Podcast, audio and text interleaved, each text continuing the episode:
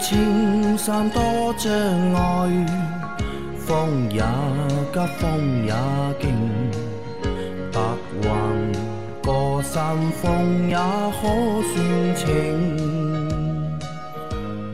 莫说水中多变幻。养车修车乐趣多，开车用车没烦恼。大家好，欢迎收听老秦汽修杂谈，我是老秦。大家好，我是老秦的小工杨磊啊。那我们今天的节目接着昨天继续啊。第一个问题，动能回收要在不加速时才发挥作用吗？如果是这样，我觉得这个设计太不科学。为什么不能设计为无论加速还是减速，只要车在运动，后轮在旋转，就利用它发电并储存不就行了吗？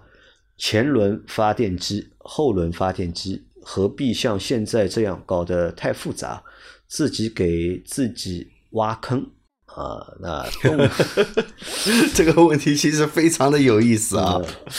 呃，前轮驱动，后轮随动，然后就发电。那么能量谁提供？能量前轮来提供，对吧？那不是抵消掉前轮的动力吗？动动能了嘛？那车还跑不跑？啊，不跑，对吧？如果前轮提供动力跑，后轮不停的在发电，那这个奇思妙想的厉害了。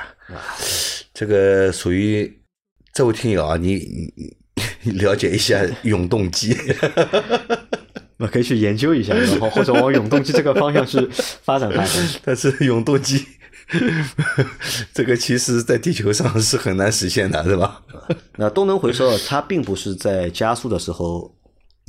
作用的啊，它动能回收其实是在就是我们在放掉那个就是油门的时候，对吧？车在减速的过程，在不加速的时候，车辆在滑行的时候，它就发挥作用了。它是把一些这个本来要踩刹车去抵消掉的那些动能，嗯，回收回来转成电能，继续储备起来，啊，给你下一次呃需要动能的时候再提供你的电力，啊，是这样一个原理。啊，那么如果前面给多少，后面吃多少，那个车子不走了，不动了嘛，对吧？对吧？能量守恒定律嘛，对吧？好的啊，来再下一条。三位老板好，我的皓影混动豪华版提回来半个多月了，加的九十二号，目前油耗四点七，这车高压缩比加九十二还是九十五好？打算开个十年，谢谢。啊，皓影混动版啊。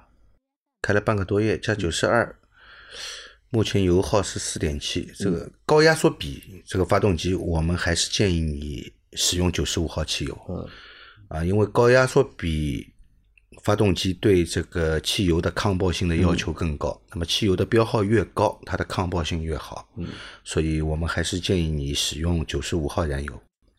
建议使用九十五号燃油。对，那我们我还有问题啊，老秦，我想问一下，这是不是就是带涡轮增压的那个车啊？嗯，也建议用九十五号对的汽油。对的，因为我们通常去计算这个压缩比是按照什么呢？按照这个活塞的行程嗯来计算的啊。当然要要计要考虑到这个燃烧室的这个形状，有的是球形的，有的是呃带一定弧度的，也有的是平的啊。那么这也决定了这个活塞到上支点的时候，它的这个燃烧室的容积也决定了它的一个压缩比，对吧？那么首先是要活塞的形成是它决定的一个主要因素啊，活塞的形成，呃越长，它的压缩比也相对来说越高啊。那么涡我们平时来计算压缩比都是这样来计算的，但是一旦涡轮介入了以后，其实它的压缩比也在升高。因为进入的空气更多，嗯啊，这个进入的空气就是加压的，它的体积跟不加压的体积本身就有区别啊。那么经过这个活塞压缩以后，它的压缩比会进一步的提高。所以说呢，这个涡轮增压发动机还是建议大家使用九十五号汽油。但你看，在这个问题上面，其实我们节目做了那么长时间啊，我们是建议大家高压缩比的发动机啊要用。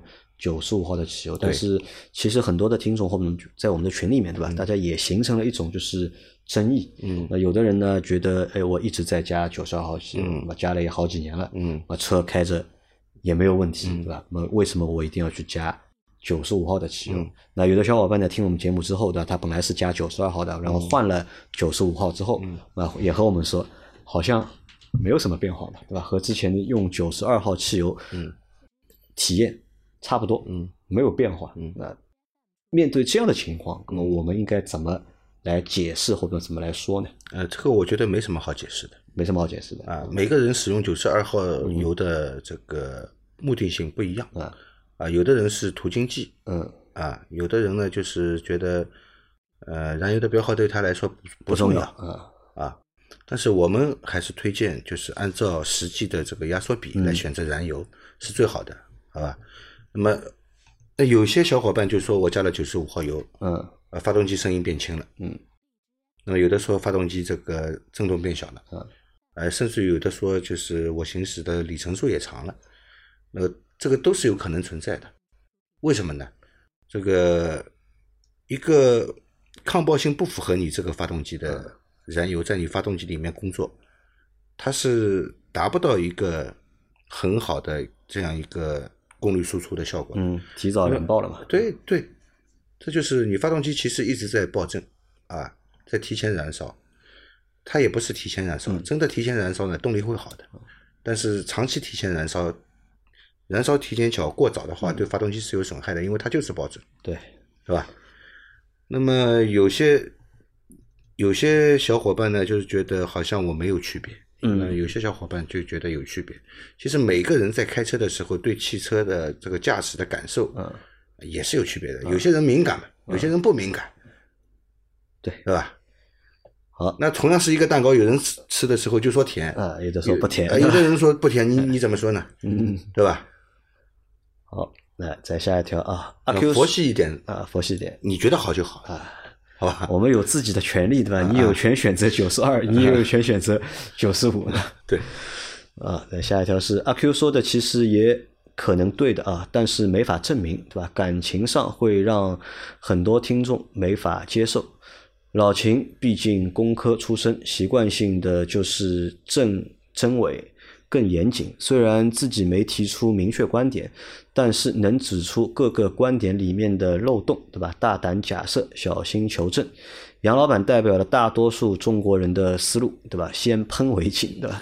结论：不管事实如何，特斯拉这次口碑影响很大啊。那这个应该是针对我们上个星期五的那期节目，就是关于我们让阿 Q 啊来聊一聊，就是他怎么看待特斯拉这件事情的。因为这那期节目，你看我我们看了一下，好像是评论的确蛮多的，对七十多条评论，对吧？那么其实也也很正常，也是就是不同的观点，对吧？有人是支持阿 Q 的，也有人是不支持阿 Q 的。嗯，那其实啊，就是我在这里想和大家说明一下，就我为什么想做这样的一期节目，就上个星期五那期节目。其实我们在我们的西米会员节目里面，我们其实已经做过了这个节目，嗯而且大家如果是我们西米会员的话，你如果去听。那两期节目上和下的话，你会发现那两期节目，对吧？我和老秦我们说的是很平静的，嗯，我们真的就是一个这个事情和我们没有关系的这个态度，对对吧？去聊了特斯拉的这个事情。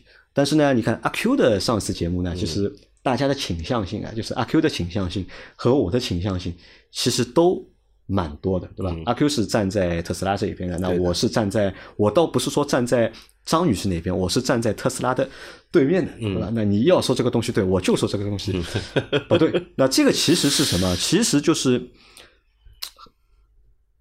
点在哪里？点就在这个事情发生之后啊，嗯，很多的事情啊，就真的变成这个样子了。就是大家在争论的，或者大家在讨论的，其实和本来那件事情其实已经没有关系了，已经。嗯，对的，对吧？就是不停的大家吵在吵什么？吵的并不是特斯拉对不对，吵的是你说的对不对，或者我说的对不对？对，因为包括我们在群里面，就大家有很多人在为这个问题啊在争执嘛。因为我看了那个就是评论，有很多人是批评阿 Q 的，也有很多人是批评我的，嗯，对吧？他们觉得我太主观了，那有的人又觉得阿 Q 太主观。那其实你看这个争论的又什么呢？又是和这个事情本身有关系嘛？其实也没有关系，对吧？无非就是你觉得你说的对，哎，我就觉得你说的不对，或者我觉得我说对，你觉得我说的不对，很多的就是争论、争吵，甚至吵架，对吧？其实都是由这个引起的。那做这个那集内容啊，就是其实就是想让大家明白当中这个道理，对吧？其实要我话说啊，就是我的心里话什么呢，都是在扯淡，因为没有一个人能够去证明这件事情谁对还是谁错，嗯，对吧？吧？反正这个事情，我相信啊，就是再过一到两个星期吧，应该会过去啊。但是现在只是很好奇，这个事情最终的这个结果或者结局是怎么样结局没有这么快到。啊？因为你们要是没有听我们最新录的那期节目，就我今天下午和那个。呃，和啊，你啊，你们听到这期的时候，那期老司机担心应该已经听到了，对吧？嗯我今天就问那个老周嘛，因为老周订了那个 Model Y 嘛，对吧？我说这个事情发生之后啊，对吧？你现在什么态度？老周不管的，他就是要买一个啊特斯拉，你看，或者就是要买一个电动车。在一个星期之前，我们录这期节目的时候，老周还在群里发过一句话，对吧？他说我弱弱的问一下，对吧？这个刹车到底有没有问题，对吧？跟我们说我们也不知道有没有问题。我今天在节目里面，我就问他，你到底这个车你现在对他什么态度？老周说呢，本来呢还在摇摆，嗯对吧？到底要买不买这个 P 版，或者到底要买不买这个车？因为他可能也看中了那个就是极客的零零幺嘛。嗯嗯他说，但是现在事情发酵到这样的一个程度之后呢，我必买这个车。他说，嗯对吧？他说，我说必买的理由是什么呢？他说两个理由。第一个理由呢，他说为什么有那么多人黑他？就是因为证明特斯拉强大，所以有人才黑他，这是一个理由，是吧？第二个理由呢，他觉得呢，你看特斯拉在这样的一个情况下面被大家就是口诛笔伐，嗯那相信啊，他后面生产的车啊，嗯对吧？肯定会更上心，对吧？那么他是这样的一个理由，呃，第一个理由我觉得有可能性存在的。啊第二个理由，我觉得老周如果真的是以这种心态，第二个理由去买的话呢，啊我建议他再等个一年到一年半再买年啊，因为这个问题没这么快解决的。没那么快解决啊啊。所以你可能如果大家去听了那期节目之后，会觉得老周啊可能会更激进一点，对吧？更讨骂一点。还有一个点就是什么呢？就是你看这个东西就是一个政治正确的问题了，对吧？那么如果你站在随大流嘛，不管大流是对的还是错的，你随大流的话，那可能你至少不会错。那如果你在这样的一个时候呢，你没有站在大流的那一边，对吧？那就可能你也会受到就是各种各样的质疑，或者是各种各样的攻击，好吧？好，那么再下一个问题，三位大师好，请教几个问题。一五款昂克拉换过几副雨刷，博士及原厂都用过，但刮起来总是听到有吱吱的声音，是不是玻璃用久了就被刮花了？二，这车能否拆变速箱油底壳进行清洗？有没有滤网进行更换？三，去年入手一台凯迪拉克 XT 六。四店给换的机油是嘉实多极护零二零，总感觉不踏实。想问一下，贵店的超航机油具体哪一款可用于国六标准的车？四，二十五期的爱车不完全保养手册节目非常好，但大多集中在前十万公里以内。能否再做一期关于汽车到十到二十三十万公里的非常规保养内容？比如什么情况需要换橡胶材质的管子、密封圈、密封垫、减震、弹簧等不易损件，并如何让爱车在寿命中后期也能保持比较好的状态？祝节目越办越火啊！它有好几个问题，四个问题嘛，一个一个来啊。第一个问题是，他换了好几副雨刮了，嗯但刮起来都会有吱吱吱的声音啊，那应该就不是雨刮片的问题，不是雨刮，可能是玻璃的问题玻璃毛掉了。啊，不一定，可能玻璃上面有油污。我建议你首先对这个玻璃进行一次彻底的清洗。去先清洗玻璃上的油对污。对，嗯，这个玻璃要彻底的清洗，对吧？还有玻璃真的如果刮花了以后呢，嗯很很很好判断的。晚上你开车的时候，对面的灯光照过来的时候啊，你的玻璃是闪光的，啊那这就是玻璃花了啊。如果没有这个现象，玻璃就没花。啊，好的。那第二个是它的这个车啊，昂克昂克拉是吧？一五款昂克拉对吧？有没有那个变速箱？有没有油底壳？嗯，这个变速箱换油不用换滤芯不用换滤芯啊，啊，因为这个滤芯在变速箱里面嗯，换不到换不到啊，啊，重力换油就可以了。重力换就可以了啊。好的，然后他去年买了一台那个叉 T 六对吧？店里给他用的是零二零的机油，他觉得不踏实，那么想用我们的机油啊，但是我不建议啊，因为你去年买的车，呃，这样啊，你这个车如果是带闭缸技术的这款发动机啊，通用因为它有带闭缸技术的发动机的，那这款发动机你要使用零 W 二零的机油的，是要使用零二零，对的。如果你觉得 4S 店的机油，呃，因为它这个 4S 店用的这个零 W 二零的就是嘉实多的，嗯其实工作起来声音也蛮吵的，嗯，真的是这样啊。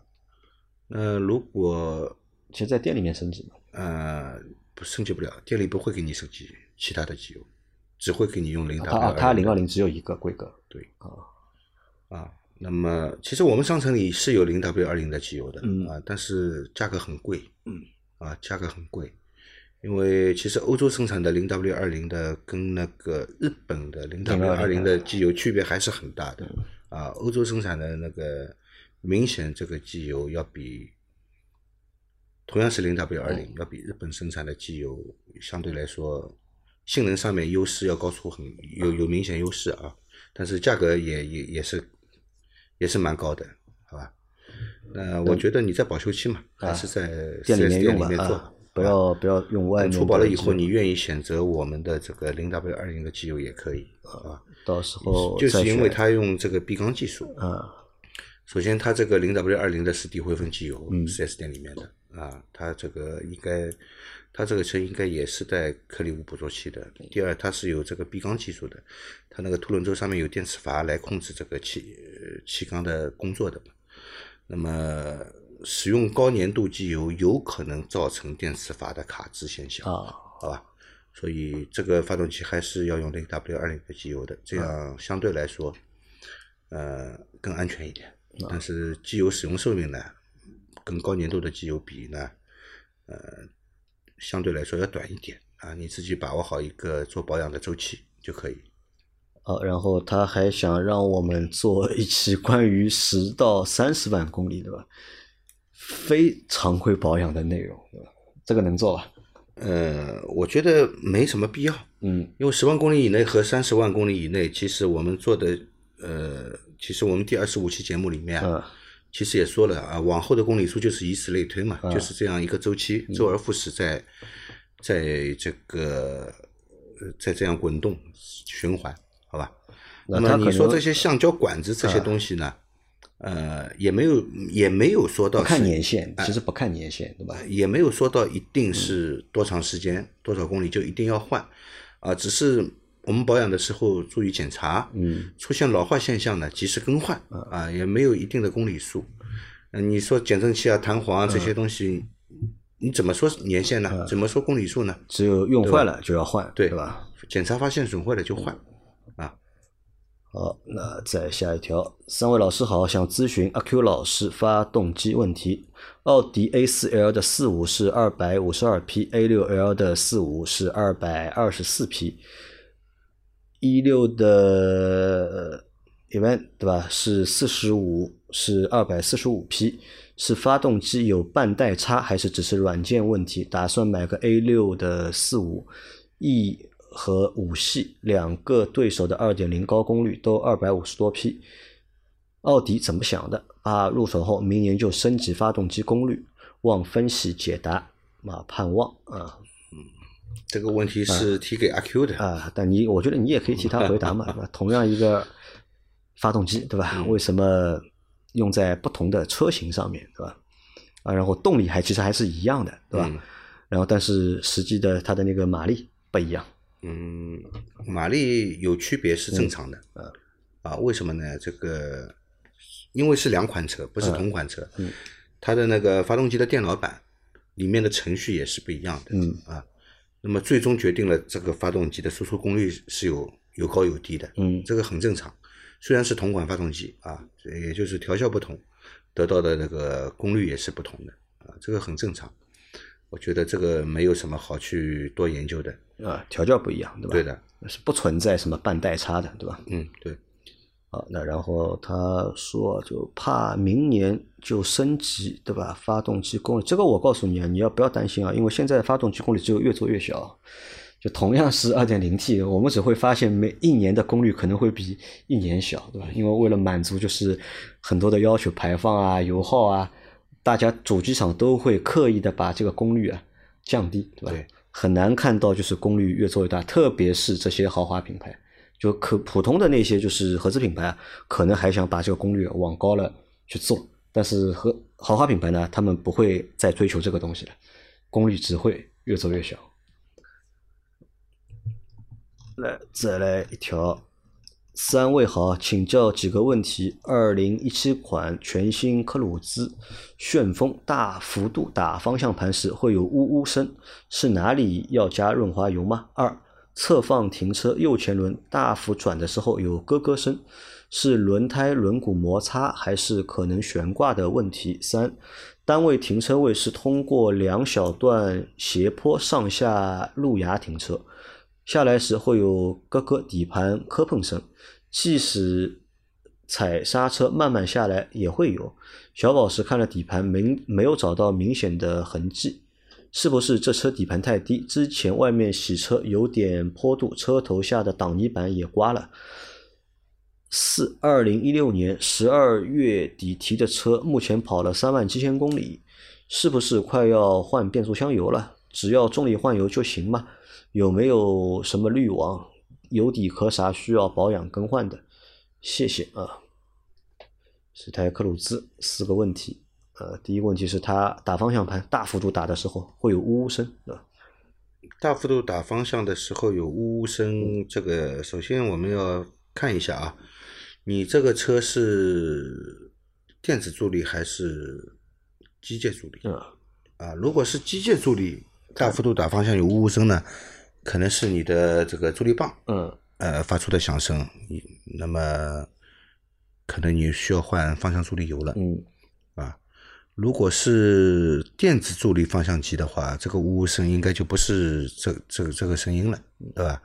那么可能是其他的问题了，啊，那么呜呜声还要看你这个呜呜声发出的声音在哪里，啊，如果是在车内的，那么检查方向管柱。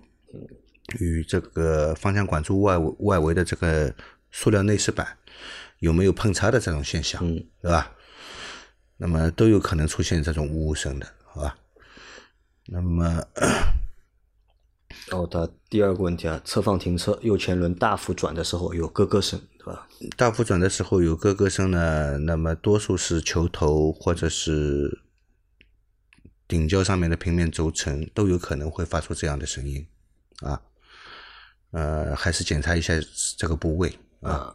好的，那然后他还有问题是停车位嘛？的他单位的停车位要有两段斜坡上下路牙停车，对吧？嗯。老是会磕底盘，对吧？有时会磕到底盘，对吧？那么这个有办法解决吧？没办法解决。这老是要磕到你底盘低啊，没办法的呀。那么看看是不是能绕一小段路绕过去。嗯。他可能想问的是，他听到磕的声音了，对吧？磕碰声，但是没有找到那个痕迹。那就是轻微磕碰，但是长期这样轻微磕碰也不太好，我觉得不太好。对啊，但也没办法解决，对吧？因为条件就是这个解决不了，要要换地方停车，要么要么换个地方停车，要么你看看有没有路可以绕过去，对吧？还有，他现在是一六年十二月底的车，三万七千公里，我是不是要换变速箱油了？那这个肯定要换了啊！要换了，对，多少年了？已经四年了，对，四年多了，对吧？需要换变速箱油，然后换的话，重力换就可以了。啊，那这个变速箱有滤网吗？没有，没有滤网，没有，没有，直接重力换就 OK 了，对吧？对。啊，再下一条，三位老板好，问个交规问题啊，如果我为了避让后方的救护车而变道时，与变过来的那个道上的车辆剐蹭了。还是我的全责吗？谢谢。肯定是你全责，只要是变道，不管你是什么原因，啊，那么为了避让后方的救护车，你可以在实线上变道，这不属于违法行为，这个不违章，对吧？哎，但是你变道的时候，必须保证安全的前提下才变道啊！你变道的时候与在本道行驶的车辆发生碰擦，就是你全责。嗯，好吧。好的啊，大家要注意啊，就是即使是避让，对吧，也要注意。来，再下一条。阿 Q 一开始说车厂建厂性能测试问题不大，后来又说把车当做新游戏，大家一起公测，就前后矛盾，包括并没有关注到重点。重点是特斯拉本身处理事情的各种方法态度，而不是驾驶员习惯和车的技术相关违和问题，且不这个说法是否成立？就像帕萨特断 A 柱后，大众也有几次态度转变，发现甩锅没用，就会加紧修复问题，而特斯拉持续寻找甩锅点。这一期阿 Q 仿佛已经学习过特斯拉的差劲公关文件，当然我肯定不会掉粉，会继续支持节目。呃，正是因为都有自己的观点啊，也都能坐下来心平气和的讨论，这样才能够得到更多。听众也能够学到更多啊，的确是这样嘛，啊，因为我们我在上次节目里也说了嘛，就是我们就是想让每个人把心里的想法都说出来，那么多几个就是模式或者多几个版本，我让大家去听一听，我去参考参考，对吧？呃，再来一条，秦工听了你的建议，去升级了五 W 四零的机油，去了相熟的修车店，本准备。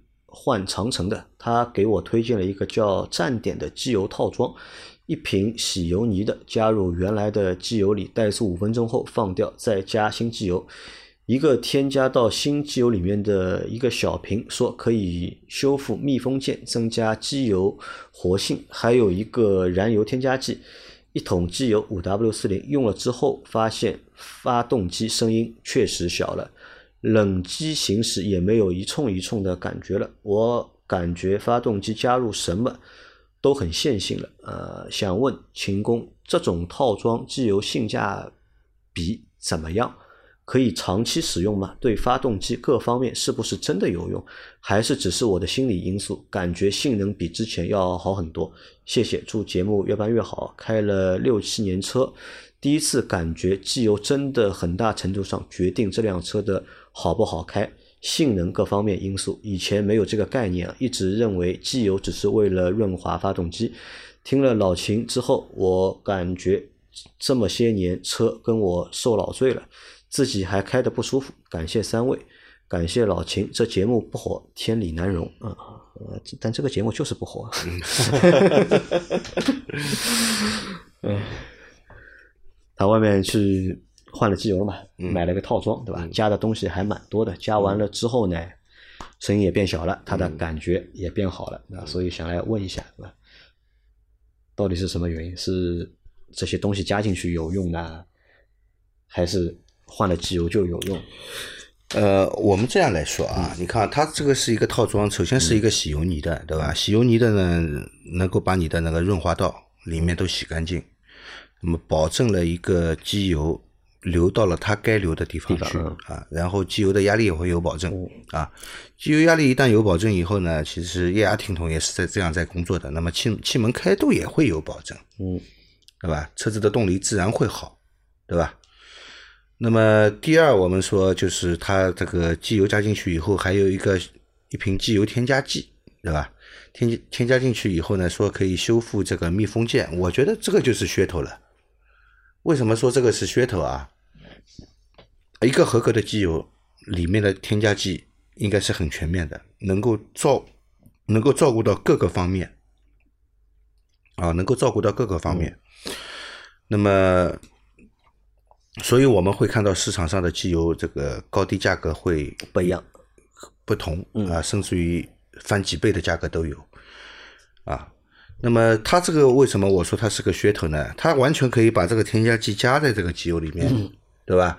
但是它只是拿出了一部分添加剂，另外做一个小包装，然后你买我这个机油，我送你一瓶添加剂。因为一般来说，机油添加剂是要需要另外购买的，而且大多数的机油添加剂买起来也不便宜，嗯啊，特别是有功能性的，啊，它买起来也不便宜，那么会让消费者觉得，哎，我这个机油本身卖的不贵，嗯。啊，另外还送了我一瓶，我我赚到便宜了。所以人的消费心理啊就是这样的，不是说你卖的便宜人家就会买，嗯，而是你要让买你产品的人觉得他赚到便宜了，不管你是什么价钱，只要他觉得赚到便宜了，他就会买。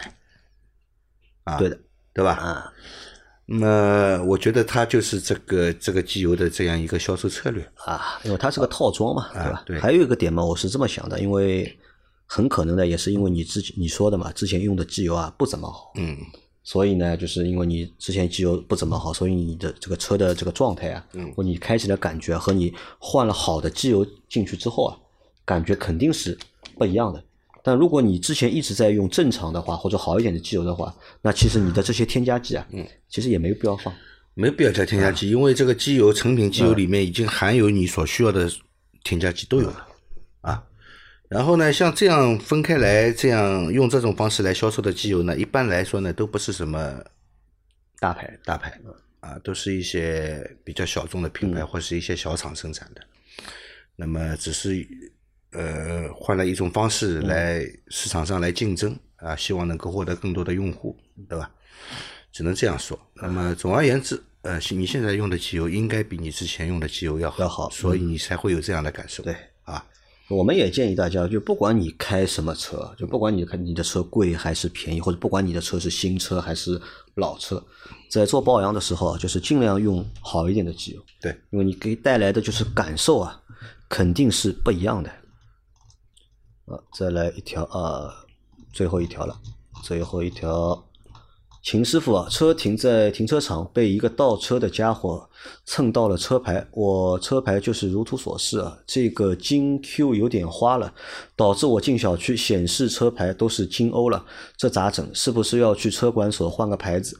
我没找到那家伙赔偿，只是加了个微信，需要索赔什么的吗？嗯，车牌已经刮花了，我看到了。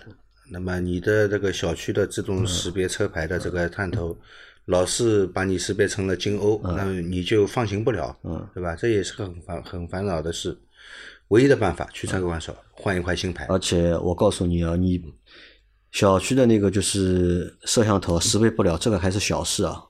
这个要被交警看到的话，这个性质就是和就是故意去遮挡号牌或者是修改号牌性质是差不多的。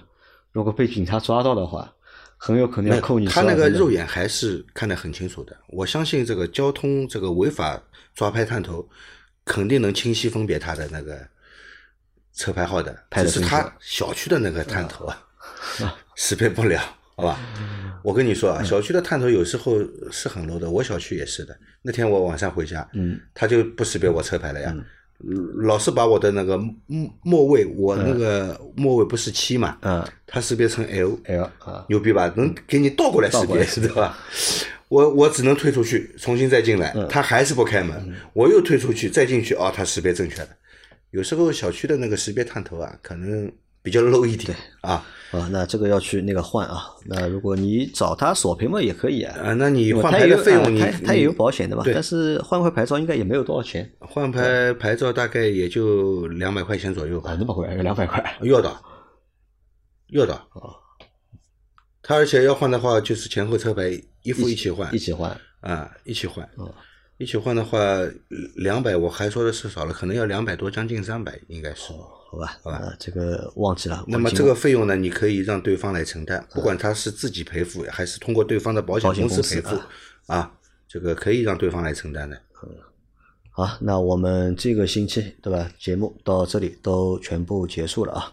那明天的话是星期六，也会有我们的西米会员的专享节目。那有西米会员的小伙伴，那我们明天。继续见，对吧？没有西米会员小伙伴，对吧？可以考虑一下买我们的西米会员，对吧？不买的话，那我们就下周见。好的，拜拜，拜拜。